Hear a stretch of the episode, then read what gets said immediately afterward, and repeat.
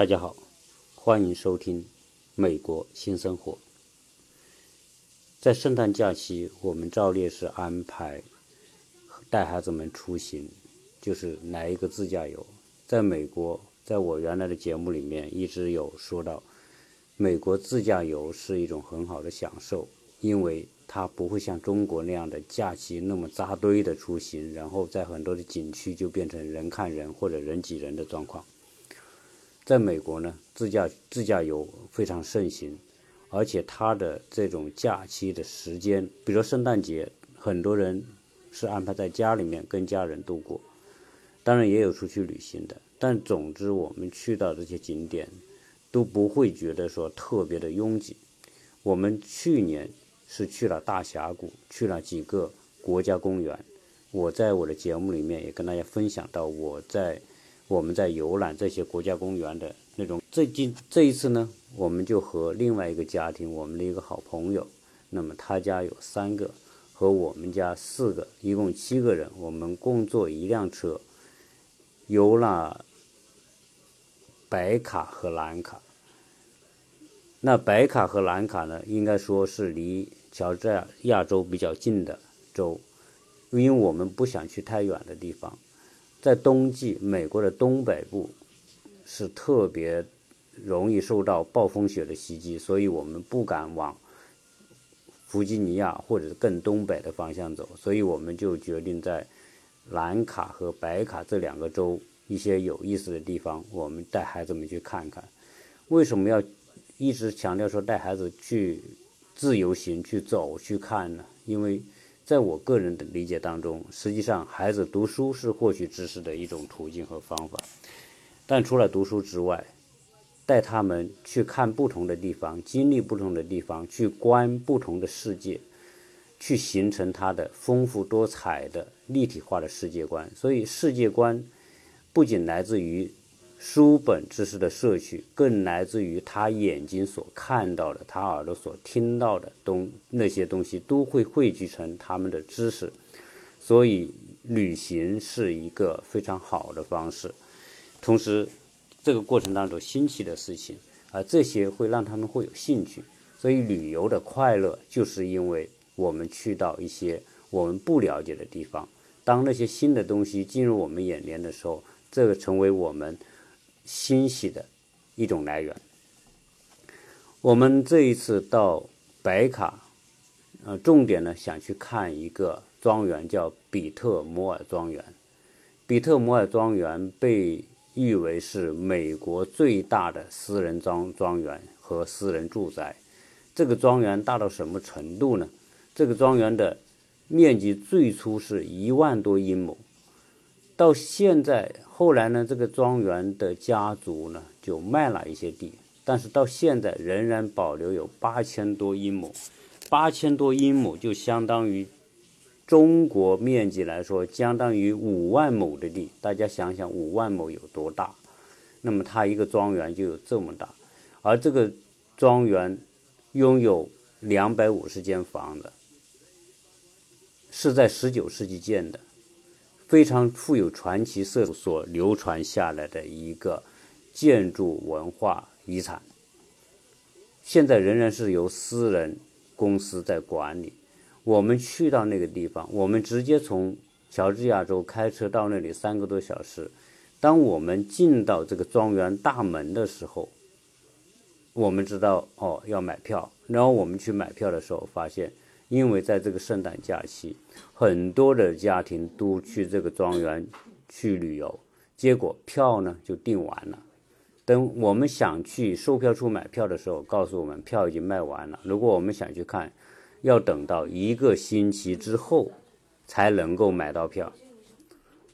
因此我们觉得很遗憾，就只好放弃了去比特摩尔庄园的参观。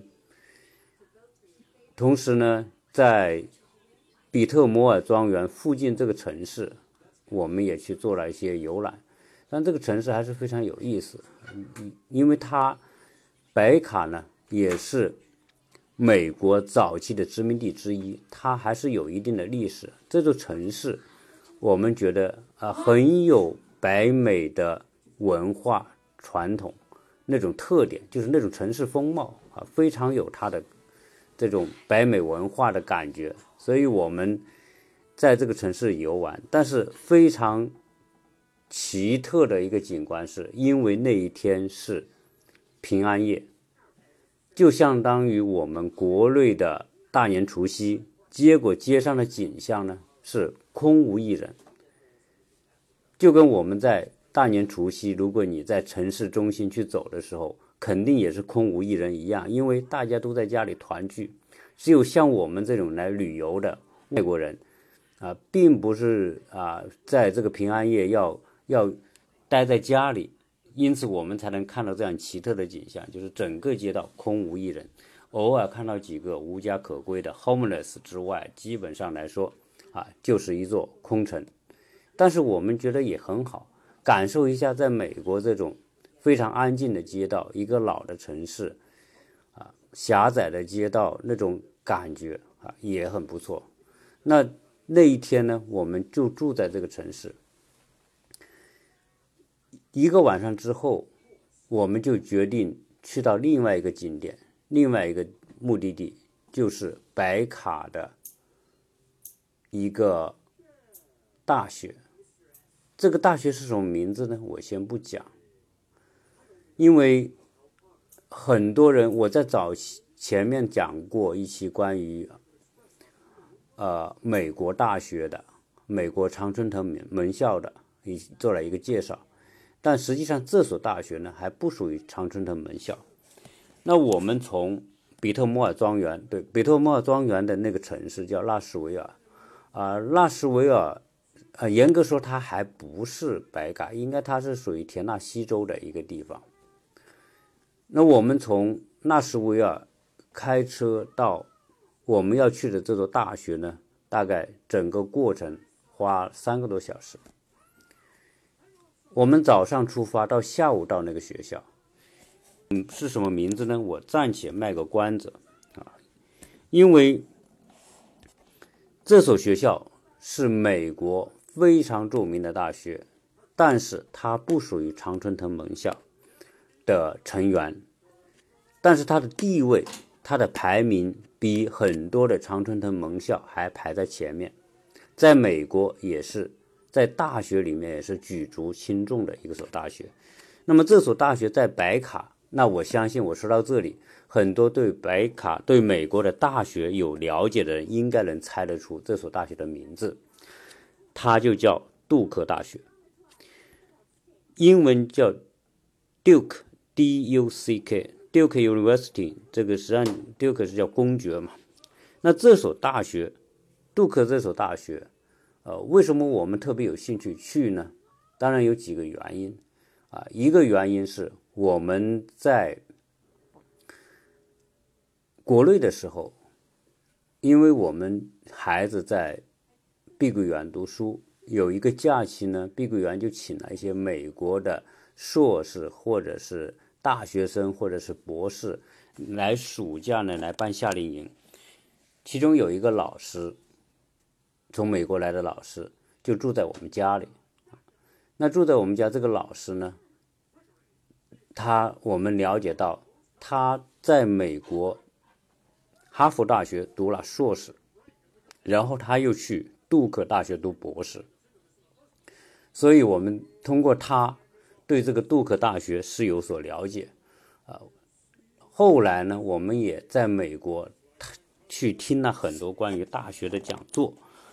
那么我们知道，杜克大学也是非常优秀的一所大学，而且离我们不是太远，所以我们决定说，这次旅程当中呢，就把杜克大学作为我我们的一个旅游目的地之一。那这所大学，我要跟大家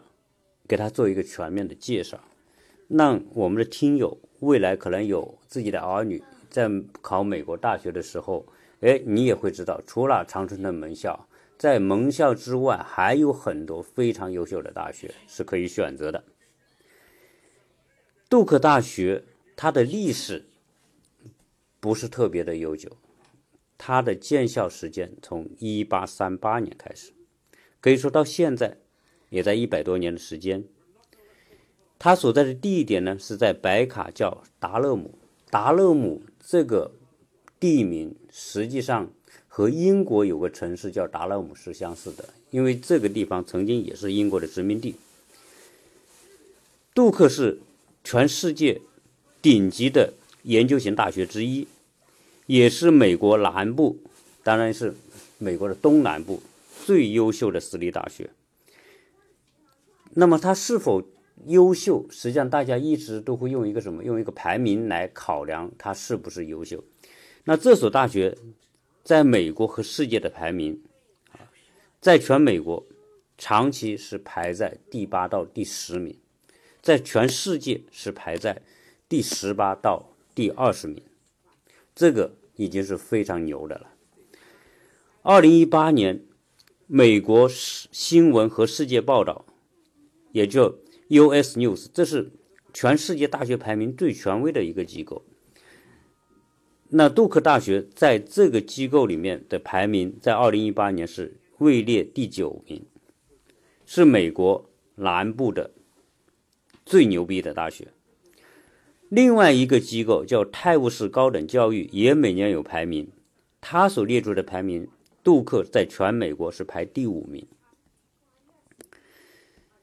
在世界排名上，杜克大学就是美国新闻和世界报道是排第十九名，而高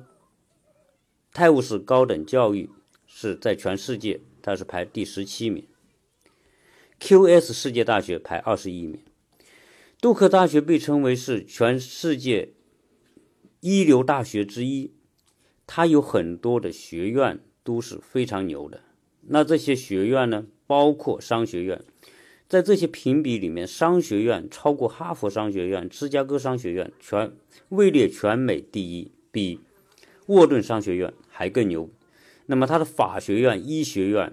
以及社会科学院都是非常牛的啊！它有很多的专业，在在美国的排名都是名列前茅的。那相比于美国的传统的门校，比如说哈佛、耶鲁、普林斯顿，啊，这些都是属于三四百年的历史的大学，啊，杜克大学的历史就不算很长了。但是呢，它在学术、在教学质量和学术水平上，它完全已经达到了和长春的门校平起平坐的程度。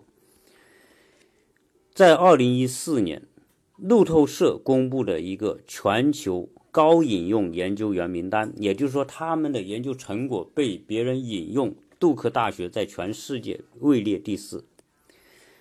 而福布斯呢，在二零一七年公布的大学排名是美国排第八位，而世界，呃，二零二零一八年，那么美国新闻世界报道是啊，给他的排名是。全美国第八名，啊，所以我说这些东西是为了证明这个杜克大学在美国的地位，它是基本上是在美国前十名的这个范畴之内。这所大学，那么它有什么呢？它为什么这么优秀呢？那我告诉大家，诺贝尔奖牛逼啊！这所大学。一共出了十二位诺贝尔奖得主，这已经是很厉害了。当然，美国很多大学，比如说哈佛啊、耶鲁啊，包括伯克利大学，都出了很多的可能比这更多的诺贝尔奖得主。但是，十二位在一个大学里面，啊，这已经证明了他的实力。同时，图灵奖大家知道，图灵奖的是计算机领域里面的诺贝尔奖，那么有三个获得过图灵奖。它的主要的学科学科里面，我刚才讲的商学院、法学院、医学院、工学院、环境科、环境学科，以及公共政策研究，这些都是属于在美国这些领域里面举足轻重的。而这所学校，它本身是一个私立大学，这所大学出了非常多的很牛的人。那我告诉大家，牛到什么程度呢？比如说，美国总统尼克松就是毕业的。现在的苹果的 CEO 蒂姆·库克，就是接乔布斯班的那个人，也是毕业于这个学校，还出了很多的体育界的名人，包括有一个叫老 K 教练的，这个人培养了五十多位全美国优秀的篮球运动员。那他带领杜克大学曾经四次获得美国大学生篮球联赛的总冠军，啊，都是非常牛的人那这所学校，我，我们简单给大家介绍一下它它的历史。这所学校建于一八三八年，最早呢，它是布朗学院的一个校舍。也是布朗学院的一个分校，但是大家知道，布朗学院在美国是属于非常早期，有三四百年历史的，所以它是那个学校的一个分校。最早呢，它是由宗教，我们的基督教的相关的机构在管理运作这所学校。这很多的早期的学院呢，大学都跟宗教团体是有关系的。一八五一年的时候，这所学校曾经改名为师范学院。就隶属于卫理教会，也叫卫理公会，这是一个基督教的一个一个组织。一八五九年，由于这个学校呢受到卫理公会的大量专注，所以这所学校就就是叫布朗分校就被改名为三一学院。为什么叫三一？大家知道三一实际上是一个宗教名称啊，三位一体啊。大家知道，基督教的人都知道，圣父、圣灵、圣子三位一体，就是这个，就是三一学院的一个来源。而这个学校的校训也是知识与宗教。一八七八年，第一个获得学位的，就是第一个女性从这个学校获得学位。所以可见那个时候，所有学生还是以男性为主。而在1881年，则有第一个国际学生进入这个学校。大家知道，1881年那个年代，而且这个学生跟中国有关系，而这个人就是中国现代史上大名鼎鼎的家族，叫宋氏家族。知道宋氏三姐妹，还有宋子文，这个这个宋美龄这个家族的。就是他的父亲叫宋月如啊，大家有可能看过宋月如，他的祖籍是海南的。那他由于被教会收养，后来被教会卫理公会那么送到美国来读书，所以他就送到了杜克大学。这个学校的历史在一八九二年被改写，为什么被改写？由于在1892年，美国在北卡有几个非常有实力的实业家开始捐助，大量的捐助这个学校，因此有大有雄厚的财力支持，令到这所大学跨越式的发展发展。这个学校当时还叫三一学院，对吗？那当时受到两个大慈善家，一个是叫朱利安·卡尔，另外一个是以烟草种植。业而是出名的大亨叫华盛顿·杜克，他们两个开始捐助这个学校。这个朱利安·卡尔呢是捐助了一块地皮，所以这个学院呢就从三一那个镇就迁到了这个新的区域。这个新的区域就是今天这个学院所在地，叫达勒姆，成为杜克的新校区。卡尔捐了这块地之后呢，这块地现就是现在他的东校区了，而华盛顿·杜克就是那个烟草大王呢，就在一八九二年，当时捐了八万五千美元的现金，来负责来推动这个学校的基础设施的建设，而同时这个人在后面几年，在一八九六年、九九年和一九零零年。每年这几年都追加了上十万美金的捐赠，大家知道那个时候上十万美金的捐赠也是非常大的这个数额的捐赠了。这个还不算，到了一九二四年，杜克的儿子，也就是说那个老的杜克，他的儿子继续对这个学院捐赠，这个捐赠的力度就大大的加强了，加强到什么程度呢？那么一笔捐赠就四千万美元，这个一九二四年四千万美元。那可能相当于现在的十最少十亿美金以上了，啊，而且成立一个基金会，主要是推动他的家乡，就是达勒姆这个区域的高等教育和医院的这种运行啊，他所以他是做慈善的。由于他的这种大量的捐助推动，所以当时这个三一学院的这个校董啊，董事长就说，我们受惠于。杜克先生家族的这种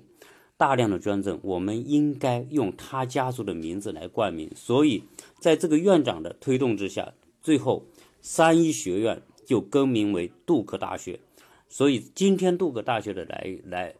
来由，就是由于慈善啊的这种力量，所以让让这个家族啊以这种方式被人们永远记住和缅怀。杜克大学在一九二九二五年到一九二七年的时候就开始修了东校区，而这个东校区这一次我们去游，重点是看了东校区，因为东校区有一个标志性的，就是杜克大学的标志性建筑，就是东校区的杜克大教堂，而杜克大教堂当时在三十年代建的，他用五年时间完成。而这所教堂是杜克的最高建筑，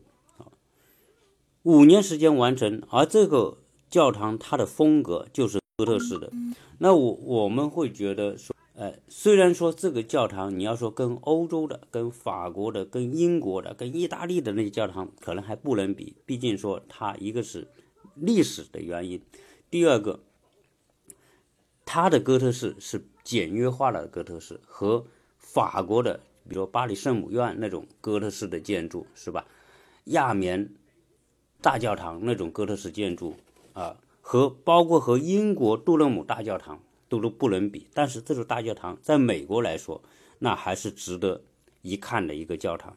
这座教堂高两千一呃两百一十英尺，两百一十英尺，大概相当于七十米的高度啊。而这个教堂可以同时容纳一千六百人，所以它是当地的标志性建筑。而整个的这个校区呢，除了这个教堂之外，以教堂为中心是一个对称对称的设计。当时设计这个设计这个教堂的是一个非常著名的意的建筑师。她叫朱利安·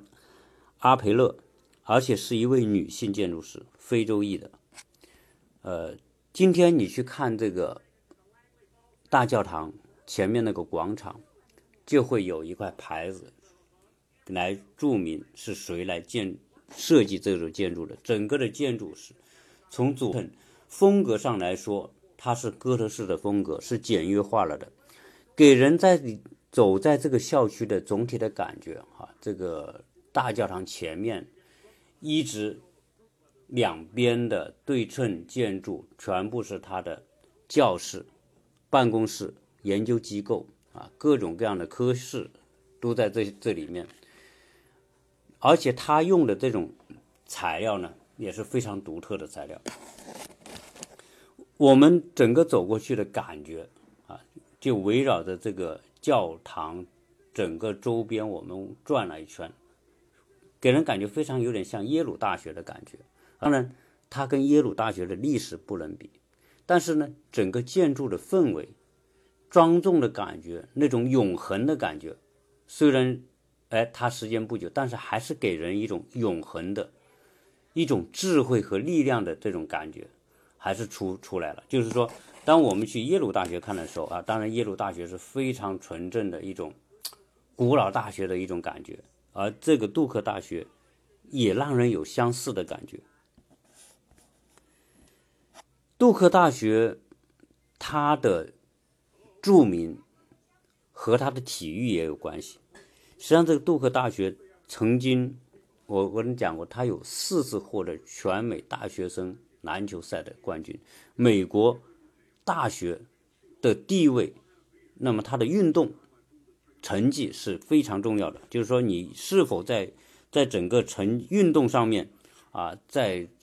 大学这个领域里面比赛方面，你的成绩非常优秀啊，也是一个大学优秀的一个非常重要的前提。这所大学。也曾经跟中国有过合作，他和武汉大学和昆山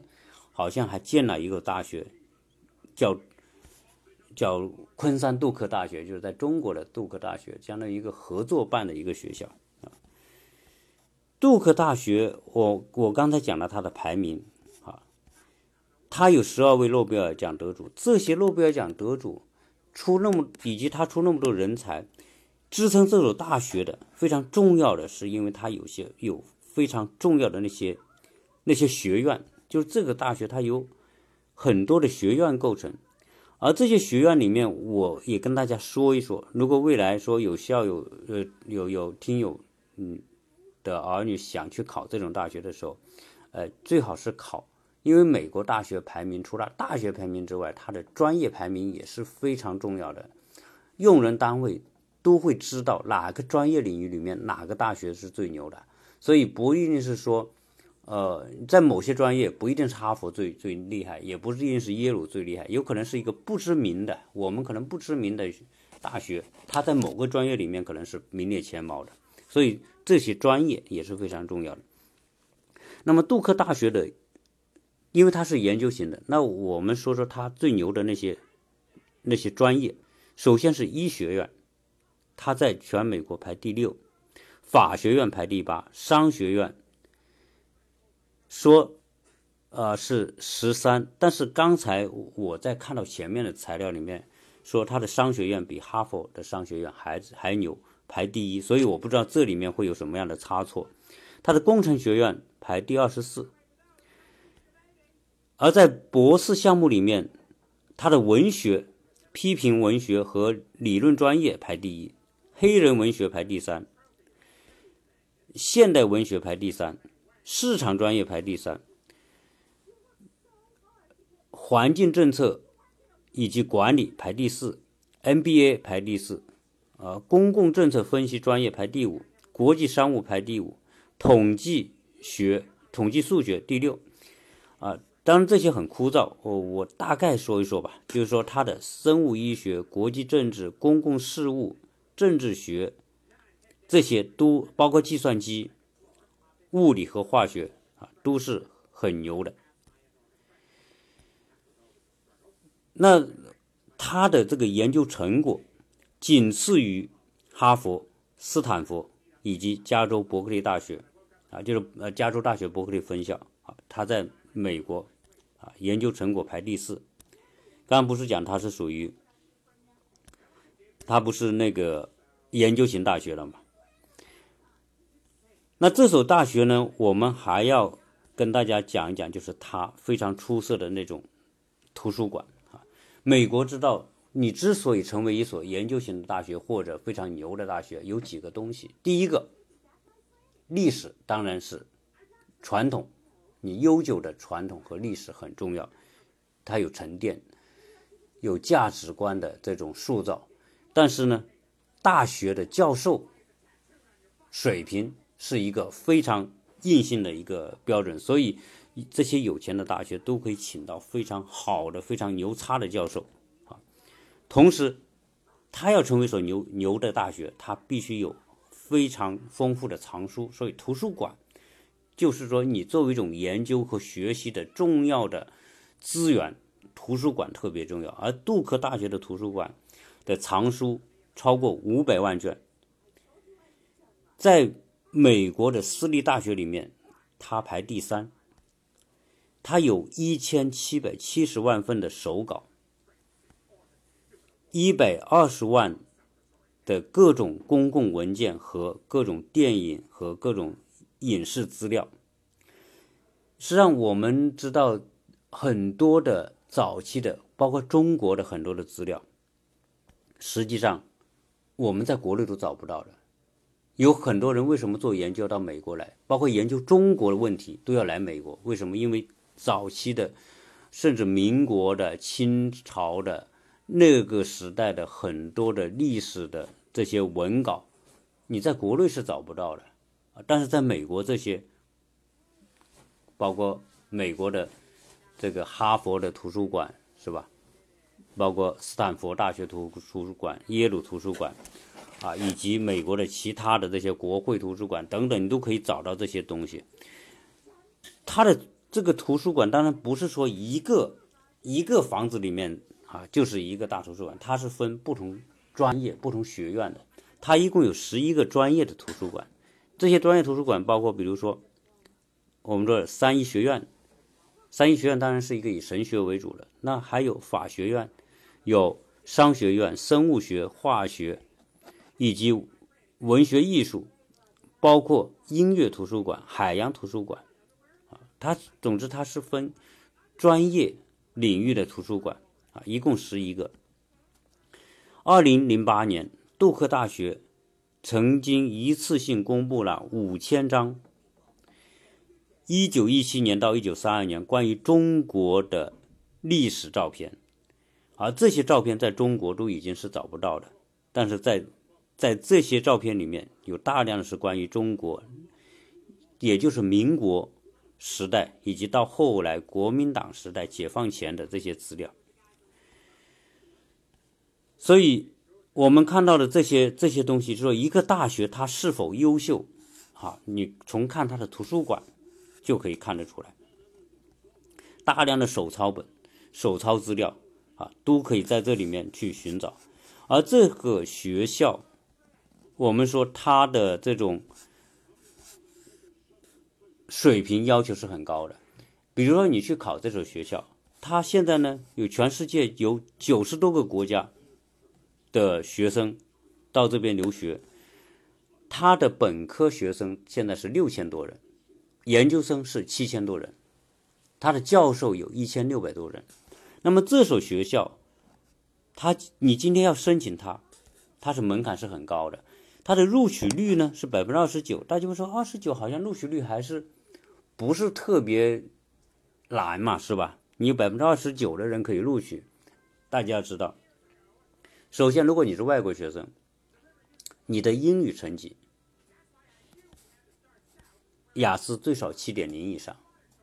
有些专业要七点五啊，七点零、七点五，那是那是要达到相当的水平啊！你不达到这个水平，你可能没办法听他的课，也没有办法完成一些作业或者是一些相关的一些任务，你完不成啊。那同时呢，我们说百分之二十九的录取率是。首先，大家知道要申请杜克大学，它一定是非常优秀的。只是你基本上基本上你是有能力去申请常春藤大学的这些孩子们，你才敢去投资料去申请杜克大学。我在洛杉矶的时候，我们曾经在尔湾就参加过一个关于这些大学录取官的一个报告，其中有一个呢，就是。杜克大学来的，而这个人呢，还是一个华人。那他就用中文跟我们讲杜克大学的情况。为什么我们觉得对杜杜克大学，呃，觉得第一印象很深刻，第二是想想去了解呢？他在介绍这个杜克大学的时候，当然也是非常骄傲的说，实际上杜克大学，呃，它跟常春藤是齐名的，它长期都是位列全美十名以内的啊大学。你百分之二十九的录取率是这所有可能这一百个去投递杜克大学的，首先都是这些孩子们当中的顶尖的学生，而在这顶尖的里面录取百分之二十九，大家可想而知它的难度还是非常的高的，不是不是说你一个普通的人，嗯，投一个资料，你普通的人你根本就没办法进入这个门槛啊，大家也不会去投。那我们说，这所大学培养出那么多的优秀的人，包括政治家，包括商界人士，包括诺贝尔奖得主啊，那这些综合起来给我们一个印象，包括他的体育啊，也是名列前茅。那这些综合起来就给人一个印象，就是这所大学在美国任何一所大学要成为优秀的、卓越的大学。它绝对不是一个方面能构成的，它一定是有很多的支柱来支撑这所大学、这所大厦，来成为一所卓越的大学，能够吸引很多的学习这种优秀的学生。那同时，上次我说的那个招考官在讲到这个大学的时候，他就讲他曾经杜克大学也录取了很多的中国的学生，其中有一个说是在在在。呃，西藏放羊的一个孩子，好像是在，啊，就是没有这没有条件读书，后来后来有人资助读书，然后非常刻苦，大概用了几年时间就学完了中学课程，最后来考取他，啊，就是因为他那种非常传奇的经历，就是在艰苦的环境当中那种，啊，当然这个应该说，啊，这种这种优秀的大学，他们就招人，他是会有他们的。眼光和标准来招这些学生，啊，所以美国大学任何一所很牛的大学，实际上你从看它的背后里面都会看到它，不光它的历史，不光它的优秀的教授群体，不光它有啊这些啊很很棒的图书馆，以及更重要的是体现着一个大学它的人文精神以及这种传统。为什么这些学生要去进这所大学呢？就是要在这种环境当中去受到这种熏陶，树立一种跟这个大学相符的价值观。当这些孩子们从这些大学毕业之后，他要为社会做出他的贡献，要去宣扬这所大学所代表的某种价值观，以及他们有成就之后的捐赠。杜克大学，它作为美国最优秀的私立大学之一。他从他们的社会捐赠，这是社会捐赠当中，其中有一相当一部分就是由他们的毕业生捐赠的，啊，我们当然都听到说哈佛、耶鲁的这种学生捐赠，有的非常牛的人一捐就捐十几十几亿甚至更多的美金捐给这个学校，来回报这个学校，回报这个学校曾经塑造了他，为他塑造了，培养了他们。非常优秀的价值观，以及让他们成为一个优秀的人才和对社会有用的人，所以它会形成一个循环。就是说，这所大学通过历史，通过长期的这种塑造，形成了一个体系、一个环境、一个塑造人和改造人的那么一个体系，改造出的、塑造出的这些优秀的人才，成为对社会有贡献的人，回过头来又给这个大学大量的捐助，所以这些学校。都是不差钱的，啊，因为他们大量的获得各种捐助之后，他们的基金，大家都知道，耶鲁或者是哈佛，都是几百亿美金、三四百亿金美金，甚至更高的这种财富，在维持这所大学的运转。这些大学里面都有什么？你像这个杜克大学，曾经有一个海，它就有个海洋研究馆，就在海边。这个海洋研究馆就花了大量的钱，收集全世界那些。非常值得研究的海洋生物进行研究，这些都是要花钱的。每个美国的私立大学都有很多的这些机构、博物馆。那养一个博物馆是非常烧钱。这一次我们去，这次旅行当中，我们也去看了一些博物馆。那建一个博物馆，它基本上就是一种公益，而这种公益是要大量的钱来养。但是这种公益这种东西呢，又会为这个学校。他的声誉会带来帮助，所以这一切运作一所这样的大学，它需要大量的资金，而这些大量的资金，由于它有这样的一个财力体系来支撑，包括这些学生，很多学生要获得奖学金，都是从这些基金里面来的，啊，所以美国的大学所形成的这种体系，特别私立大学，它不接受，它它也不没办法从政府得到资助。而全部是从整个它自身的所形成的这种，呃财财力来源啊，各种收入来源来形成它的自我运转，支持它的发展。那现在杜克大学以在北卡来说，那他在达勒姆市，同时呢，他在教堂山也有也有校区，他在罗利也有校区，因此他就在这几个校区之间呢，就有公共，就是有免费的公交车的来。而这条线路就构成了今天白卡的三角区，就是白卡研究三角区，啊，这个最核心的当然是杜克大学，当然白卡还有很多，呃，很优秀的大学，到包括白卡大学、白卡州立大学都是很很有啊很很有分量的大学，那么构成了今天啊白卡在整个研究领域里面，它作为一个一个三角区，那可能它。比不上，虽然它可能比不上，呃，旧金山的湾区啊，包括斯坦福构成的这个这个呃产学研体系，但是它在美国东部来说也是非常牛的啊，一个一个研发区域，大学和产业结合的一个区域。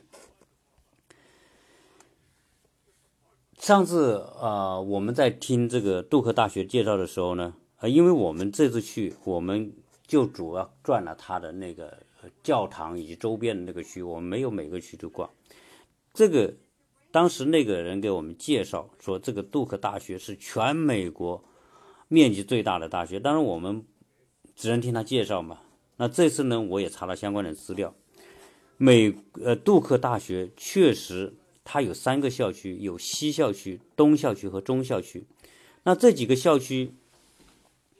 整个的面积有多大呢？呃，可能大家会想，哎，想到这个大学就想中国的大学城啊。中国大学城，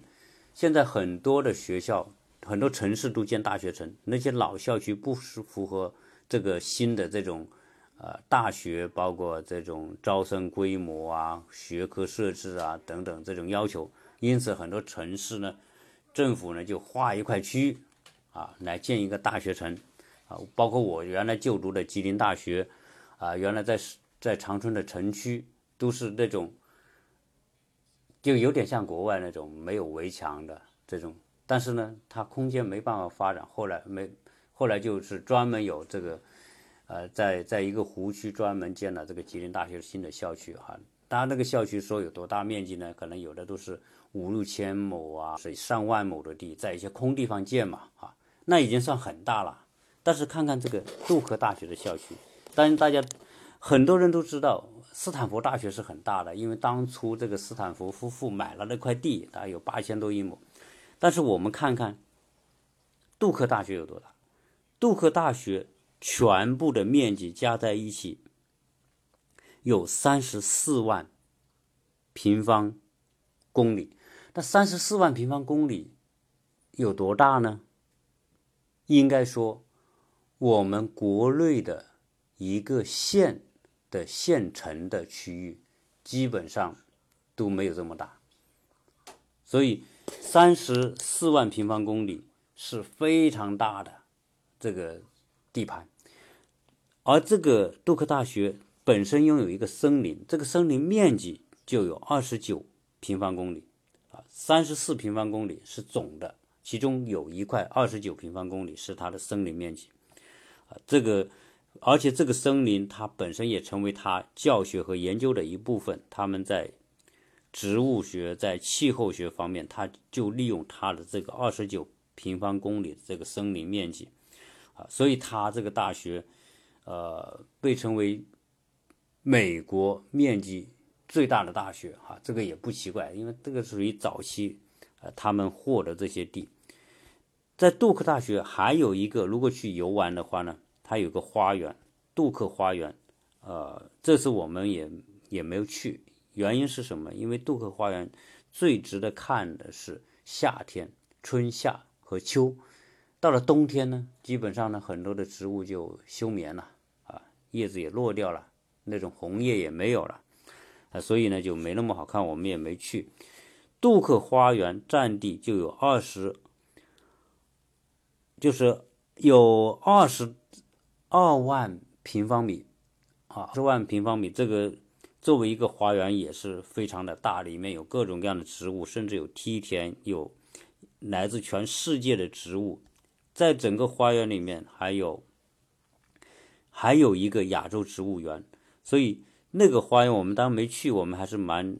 遗憾的啊。那今天呢，我就把杜克大学的这些情况呢，就是花一点时间啊，结合我们啊去这个假期的旅游呢，呃，跟大家专门做一个介绍。反正啊，虽然说条理可能不是特别清。清晰啊，但是总体上来说，如果你听完的话，你对这个哦，在北卡还有这么著名的一所大学啊，应该会留下一定的印象。如果未来说你去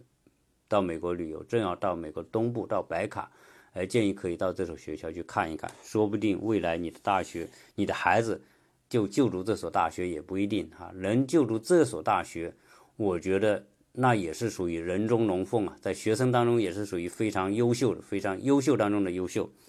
好，这一期呢就跟大家聊这。